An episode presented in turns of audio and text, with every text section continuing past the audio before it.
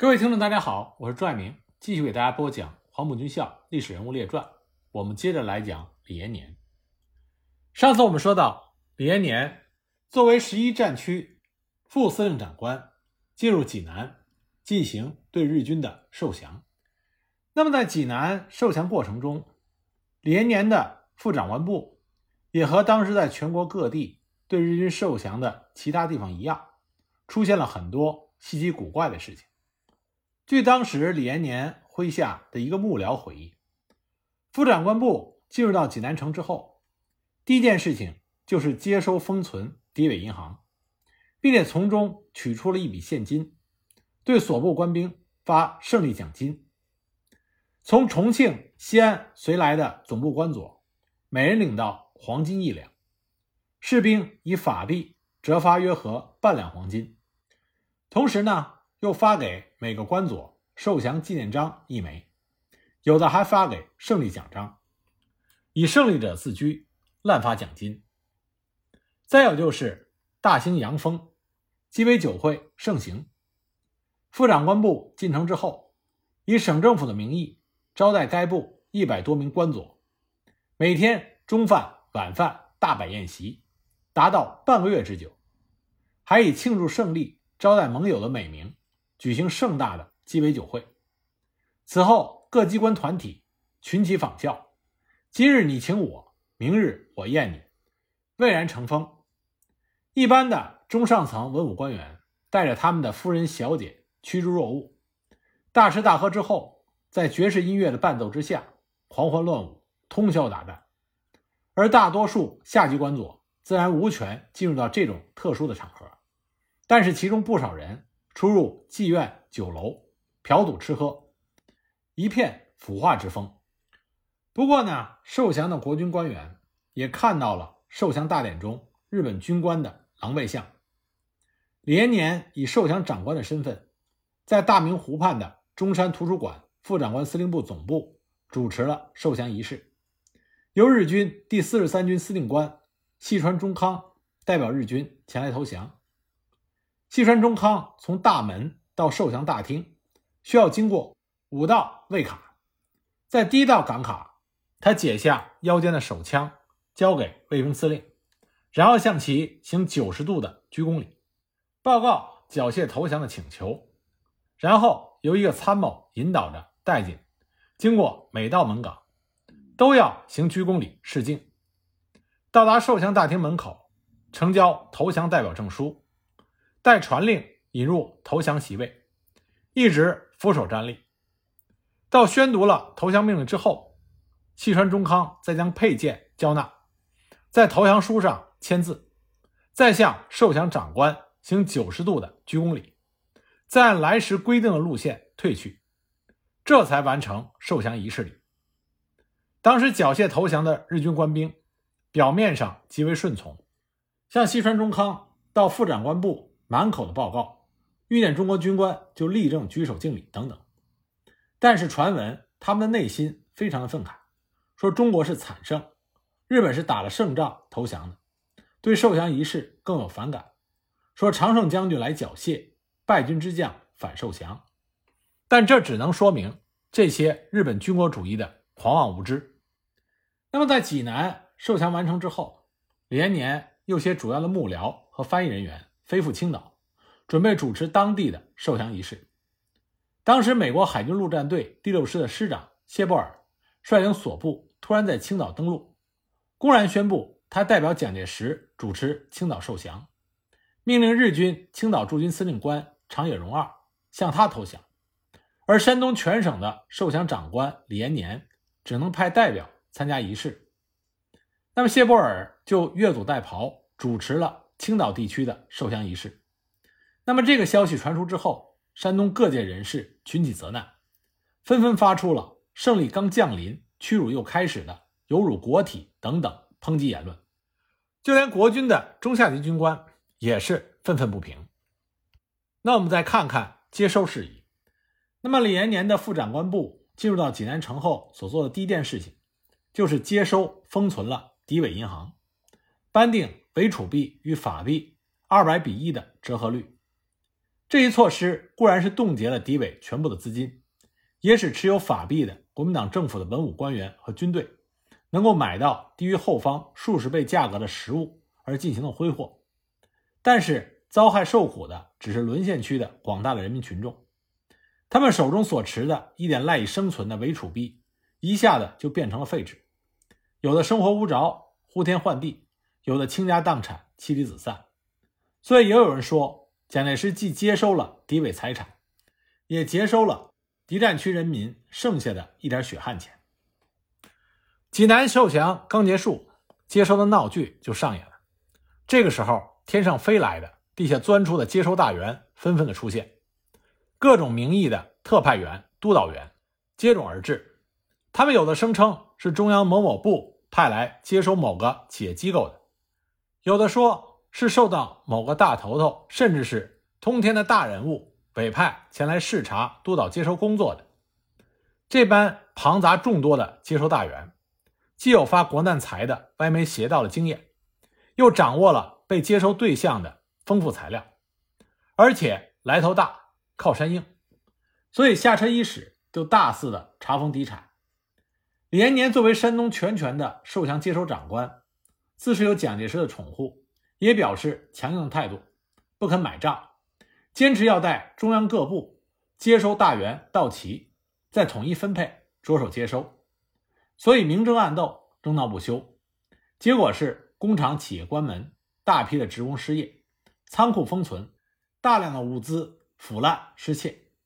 而李延年无力控制这种错综复杂的局面，所以一直拖到一九四六年春，仍然是处于僵持瘫痪的状态。无法顺利的进行接收。那么，早在抗战时期，蒋方双方的特务机构和人员就有一条地下的暗线，相互沟通。抗战胜利之后，汪伪的特工人员在蒋系特务的庇护下，很多都摇身一变，成为了坚持抗战的地下特工。山东自不例外。李延年从重庆带来的护卫的别动大队，就是一直属于军统的特务武装。这个大队进入济南之后，就与当地的汪伪特务挂钩，紧密结合，利用这些情况熟、办法多、手段毒辣的变色龙、地头蛇，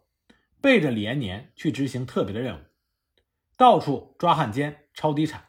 敲诈勒索，无恶不作。谁是汉奸，谁是好人，由他们说了算。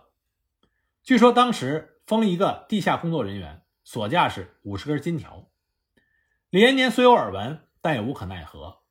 等到李延年垮台离职之后，这班特务更是无法无天，肆无忌惮。那么，蒋介石看到李延年无力完成接收山东敌伪财产的任务，就下令撤销了第十一战区副司令长官部以及挺进军总部机构，调李延年为临沂指挥所主任，改派第四方面军司令官王耀武为第二绥靖区司令，之后又兼任山东省。政府主席授予全省的军政及接收大权。王耀武因为当时尚在长沙接收，就先遣下属中以第二十集团军总司令的名义飞到济南，将李延年所辖的九十六军、十二军以及新三十六师这三个部队接管过来，设立了济南、青岛两市的警备司令部，为王耀武履职奠定了基础。李延年贬官之后，自觉无功复奖。忍辱将两个总部解散，带领着部分亲信和幕僚赴临沂就任新职。那么，王耀武在一九四六年夏由湖南飞往济南，由于他既有长沙接收的经验，又比较善于应付各方的关系，利用原班人马驾轻就熟地完成了全部的接收工作。这也是为什么有了“三里不如一王”的议论。那么此后，李延年。担任了第九绥靖区司令。第九绥靖区成立于一九四六年九月间，负责陇海铁路东段海州和连云港一带的防御任务。曾经有三支军队先后驻扎在这里，分别是段林茂整编五十七师、李良荣整编二十三师、王泽俊整编四十四师。那么这些部队呢，首先不是中央军的嫡系精锐，再一个呢。他们也不是李延年的嫡系部队，所以李延年在解放战争、淮海战役之前并没有什么大的表现。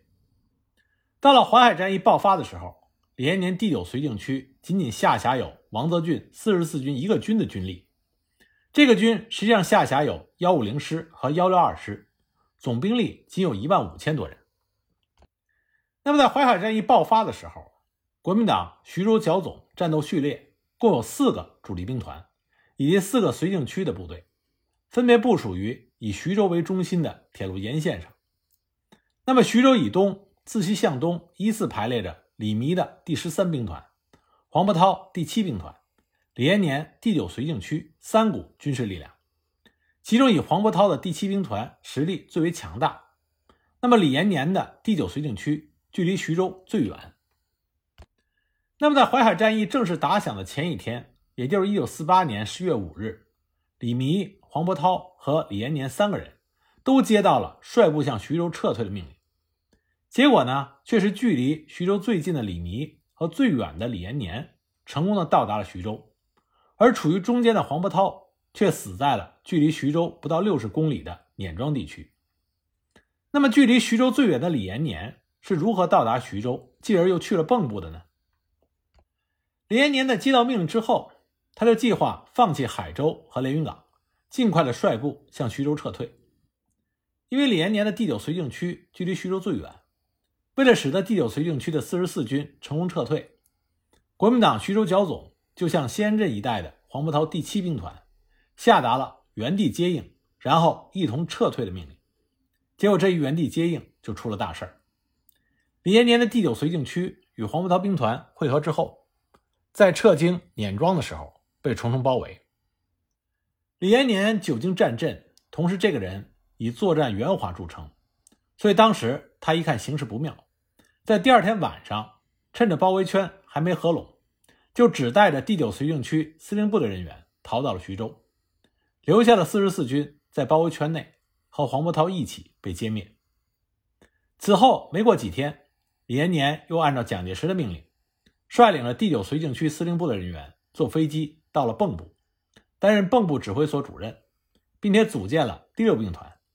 下辖三十九军。五十四军、九十六军、九十九军，负责在南线作战和防御蚌埠的军事任务。在淮海战役中，国军损失惨重，杜聿明、黄维被俘，邱清泉、黄伯韬阵亡，可谓是损兵折将，国军彻底失去了元气。那么，李延年作为在蚌埠率领着第六兵团，他的表现一般认为是避战自保，坐视友军大量伤亡。而自己能够从容的率部南撤，对国军的失利负有重要的责任。但实际上，把所有的责任推到李延年身上是不公平的。即使李延年拼尽全力，其实他已经难以改变淮海战役的局面。那么，很多人诟病李延年，主要的原因是淮海战役的时候，李延年率领的六兵团是徐蚌战场七个兵团里损失最小、建制保存最完好的。第二，在整个淮海战役里，只有李延年每一次面对的解放军的兵力都少过自己，可是他没有一次实现过作战目标。第三，正是因为他的作战不利，造成黄维的十二兵团孤军陷入重围，而李延年又没有积极的率军为其解围，导致黄维部被全歼。那么也正是因为这些，很多人认为李延年对于淮海战役国军的失败应该负有很大的责任。但实际上，在黄伯韬第七兵团被围的时候，为了配合黄维兵团重占宿县、打通金浦路，李延年还算是比较卖力。但这里我们要考虑到，李延年在蚌埠所指挥的那些国军部队，并不是他的嫡系部队，同时战斗力也比较弱。但即使在这种情况下，李延年所指挥的五十四军。伤亡程度最大的时候也达到了万人以上。后来在增援黄维的时候，五十四军因为实力大损，都没有出战。不过李延年属于谨慎的类型，他打起仗来比较圆滑。那么华东野战军曾经计划在围歼七兵团之后，接着打实力更强的邱清泉、李弥兵团，但是考虑到难度很大，所以粟裕的计划是华野主力不打邱李，也不打两淮。而是南下伺机歼灭李延年的第六兵团。只是李延年的前进步伐太慢，相比之下，黄维却是一路急进，所以最后军委才按照总前委的意思，决定先打黄维。如果蚌埠的李延年、刘汝明比黄维再积极一些，推进的速度再快一些，那么很有可能被歼灭的是他们。因为从当时淮海战场的态势来说，歼灭李延年、刘汝明，拿下蚌埠，那么杜聿明集团的退路。将会被彻底断绝。那么，从攻打的难度和最后得到的回报来看，打击李延年、刘汝明要比打击黄维的性价比会更高。那么，黄伯韬的第七兵团被围之后，华野的主力部署在宿县、西四坡地区的达到五个纵队，第二、第六、第十、第十一、第十三，就是为了坚决的阻击李延年、刘汝明兵团北上打通津浦路。由此可见，李延年、刘汝明兵团牵制的解放军的部队还是有一定数量。但是李延年、刘汝明兵团增援不利，这也是事实。但这也不能全赖李延年，因为他们手下的部队的确不是国军的精锐。客观的来说，前期的增援，别说李延年、刘汝明这些杂牌军，就连邱清泉、李弥的国军精锐。在徐州东线，依然没有办法突破华东野战军的阻击，解围黄伯韬。那么到了后期增援黄维的时候，李延年手下五十四军前期已经被打残了，三十九军和六十八军要守蚌埠，能上的只有五十五军和九十九军。面对着华野的打援大军，还是突破到了距离双堆集四十公里的地方。但这个时候，他们的上司顾祝同出现了一个极大的军事失误。就在李延年、刘汝明的两个军突进颇有成效的时候，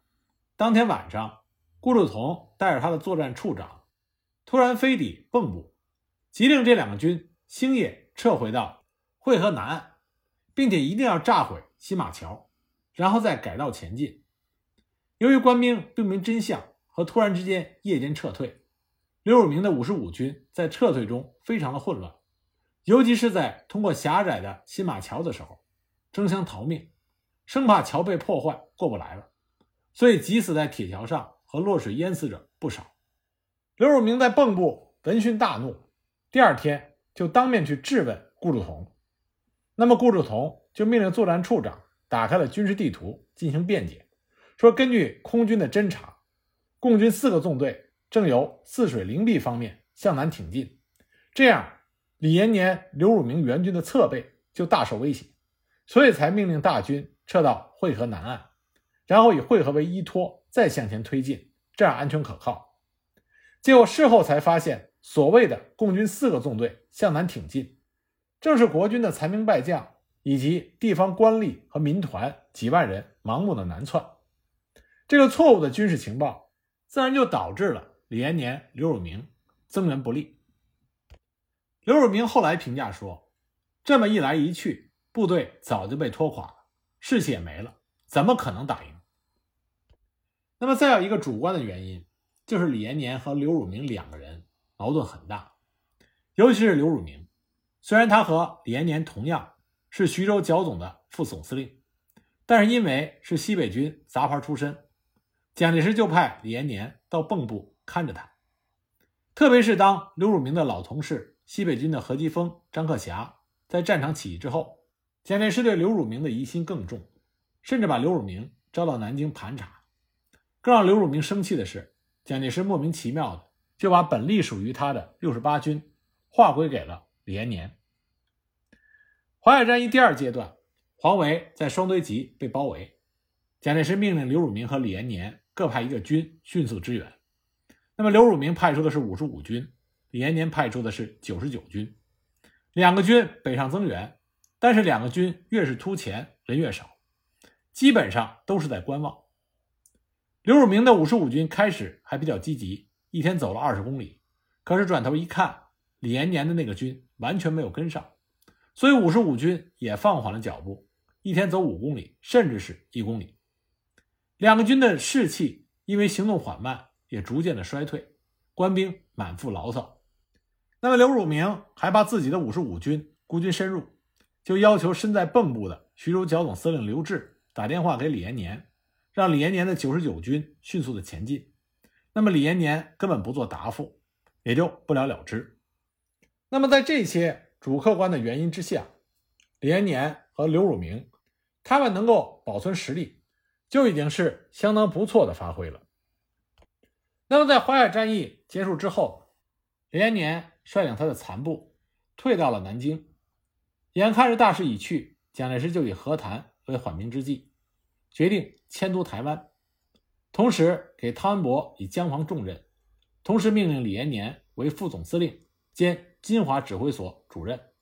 统一指挥第七、第八、十七兵团和第七绥靖区第九编练部，以挽败局。但这个时候，李延年已经无力回天了。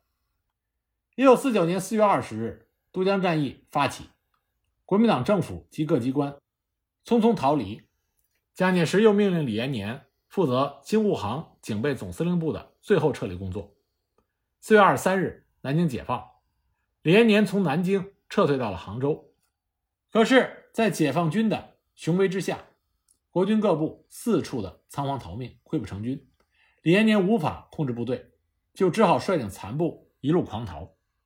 到了五月下旬，经过长途跋涉，抵达福州。那么他又被蒋介石委任为兼任福州绥靖公署副主任。六月下旬，蒋介石再次把死守福建的重任交给了李延年。六月二十一日，蒋介石在福州召开了紧急军事会议，下令李延年死守福州，并且迅速攻占闽北的重镇古田。阻挡解放军南进。李延年受命之后，率部向古田进攻，结果受到了解放军的重创，不得不后撤到福州。八月中旬，解放军对福州发起了攻击，李延年率领了七万之众，全军覆没。慌乱之中，他只带了兵团司令部十几个人，坐上飞机逃到了平潭岛。平潭岛位于福建东面的海上，隔一条海峡与高山半岛。距离仅千余公尺，是蒋介石在闽东的最后一个据点，也是蒋介石将来准备打回大陆的跳板。为此，蒋介石特派陈诚前往平潭岛，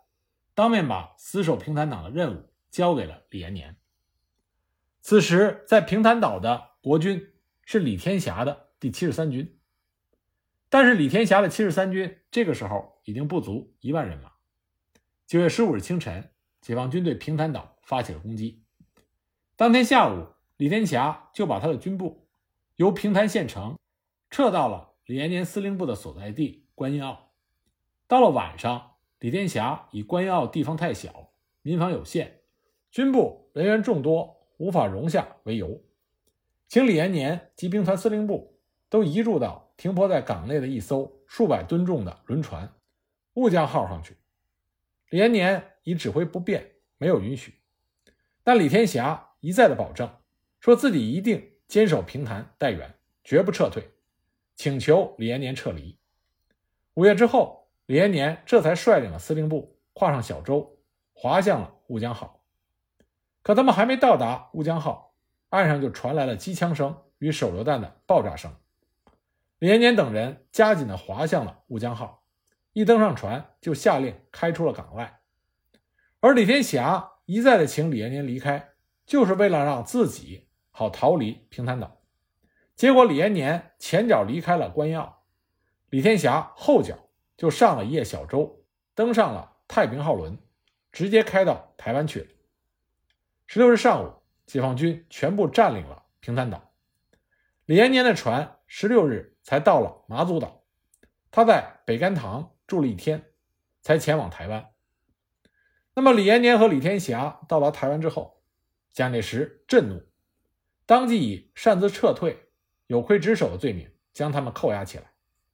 随后，在军法审判中，李天霞一口咬定，就是奉了李延年的命令才撤退平潭岛的。而兵团司令部参谋长孙明玉也落井下石，说李延年曾经以口头命令要求李天霞军撤退，所以李延年就被蒋介石判处了有期徒刑十二年。李天霞被判处有期徒刑八年。那么李延年落了如此一个下场，他所有的老部下都为他鸣不平，也对孙明玉非常的不满。但是各报刊因为不知道其中的真实内情，在有关平潭战役的报道和新闻评论中，对李延年大加指责。只有一位曾经在李延年兵团司令部当过参谋的知情者，以笔名写了一篇短文，给中国新闻周刊，以平潭岛撤退的秘闻为题刊出。李延年在看过这篇文章之后，感慨地说：“在许多有关的报道评论中，只有这一篇是与事实相符的。”那么李延年实际上只被关押了一年，然后就释放就医。从此，他就闲居在台北的郊区，一无军职，二无职业，据说生活十分的艰难，每日三餐多数的时候只能以辣椒盐水蘸馒头过日。他烟瘾很大，但是又没有钱去买烟，后来抽烟的钱都是找昔日的旧部借讨。一九七四年十月七日，李延年在贫穷中病故。他死后，台湾当局也没有一张报纸。发表过只言片语的报道。李延年长期都是蒋介石的爱将，蒋介石曾经在黄埔军校多期的毕业典礼上说：“李延年是黄埔军校的模范学生，大家都要向他学习。”但是在淮海战役中，李延年已经预感到国民政府气数将尽，败局已定，所以他背后曾经发过牢骚说：“将帅无才，累死三军；举棋不定，亡国之争。”但是他也表示要对蒋介石鞠躬尽瘁，死而后已。也正是因为李延年对蒋介石的愚忠，所以蒋介石对李延年也比较的宽容。李延年在商专求学的时候，就有着好色、吸烟、聚赌的恶习。加入军校之后，略有收敛，但是随着他地位的升高，生活再次日趋的腐化和堕落，好女色、抽大烟、爱打麻将。蒋介石唯独对他的吸大烟严加训斥，跟他说：“你如果再吸大烟，我就枪毙你。”李延年却不慌不忙地回答说：“校长枪毙了我，谁替你埋命打仗？”蒋介石听完之后就说：“你是我的得意门生，出类拔萃的将才，我是考虑到你这样荒唐下去有负我的期望，今后你务必要改过自新，为党国继续的多建功勋才好。”一九三五年三月二十七日，是李延年祖母八十五岁的寿辰。李延年为了宣扬门第，光宗耀祖，衣锦还乡，为他的祖母贺寿，其耗费之多，声势之大，场面之隆重，时人为之感叹。对此，蒋介石非但不予指责，反而亲笔书写了延年益寿的牌匾，连同一些礼物一起送到了李家。李延年在国军中。人缘也是相当不错的，他对同僚和部属也不乏笼络之法，这也为什么他到了台湾，遭遇牢狱之灾的时候，有不少部下和朋友为他出头。虽然我们前面讲到李延年在接受日军投降的时候做的并不好，但基本上李延年为官给人的感觉还是清正廉洁的。一九三一年，李延年驻军衢州的时候。贪官污吏上下勾结，作恶多端，并且派人到李延年的老家行贿说情。当时李延年的胞兄为人情说通，就给李延年写信。李延年当时回信给他十六个字，上面写着：“居家勤俭，闲事少管，私利退后，公益向前。”之后，李延年查清了事实，力主首恶，一时之间民心大快。当李延年离任徐州的时候，许多市民曾经撑着万民伞前来相送。那么李延年从小熟读经书，从军之后仍然是喜欢附庸风雅，弄墨舞文。他写的一手好隶书，而且呢文采不错。一次他与王耀武会餐，王耀武就开玩笑说：“你延年未必益寿。”李延年当即就回答说：“你耀武可以扬威。”可见他文思的敏捷。陈诚也跟别人说过，李延年武中透文，颇有大将风度。没见过李延年的人，因为他的在外名声，多以为他是一个形态威猛、声色俱厉的将军。其实李延年身躯修长，态度恭谨谦和，说话慢条斯理，给人以和蔼可亲的感觉。对于部属，他也是宽缓不苛，注意体贴，经常给予小恩小惠，所以也深受部属的爱戴。讲到这里，我们就讲完了李延年他的一生。那么下一集呢，我给大家讲讲山东三李中的另外一位，就是李仙洲。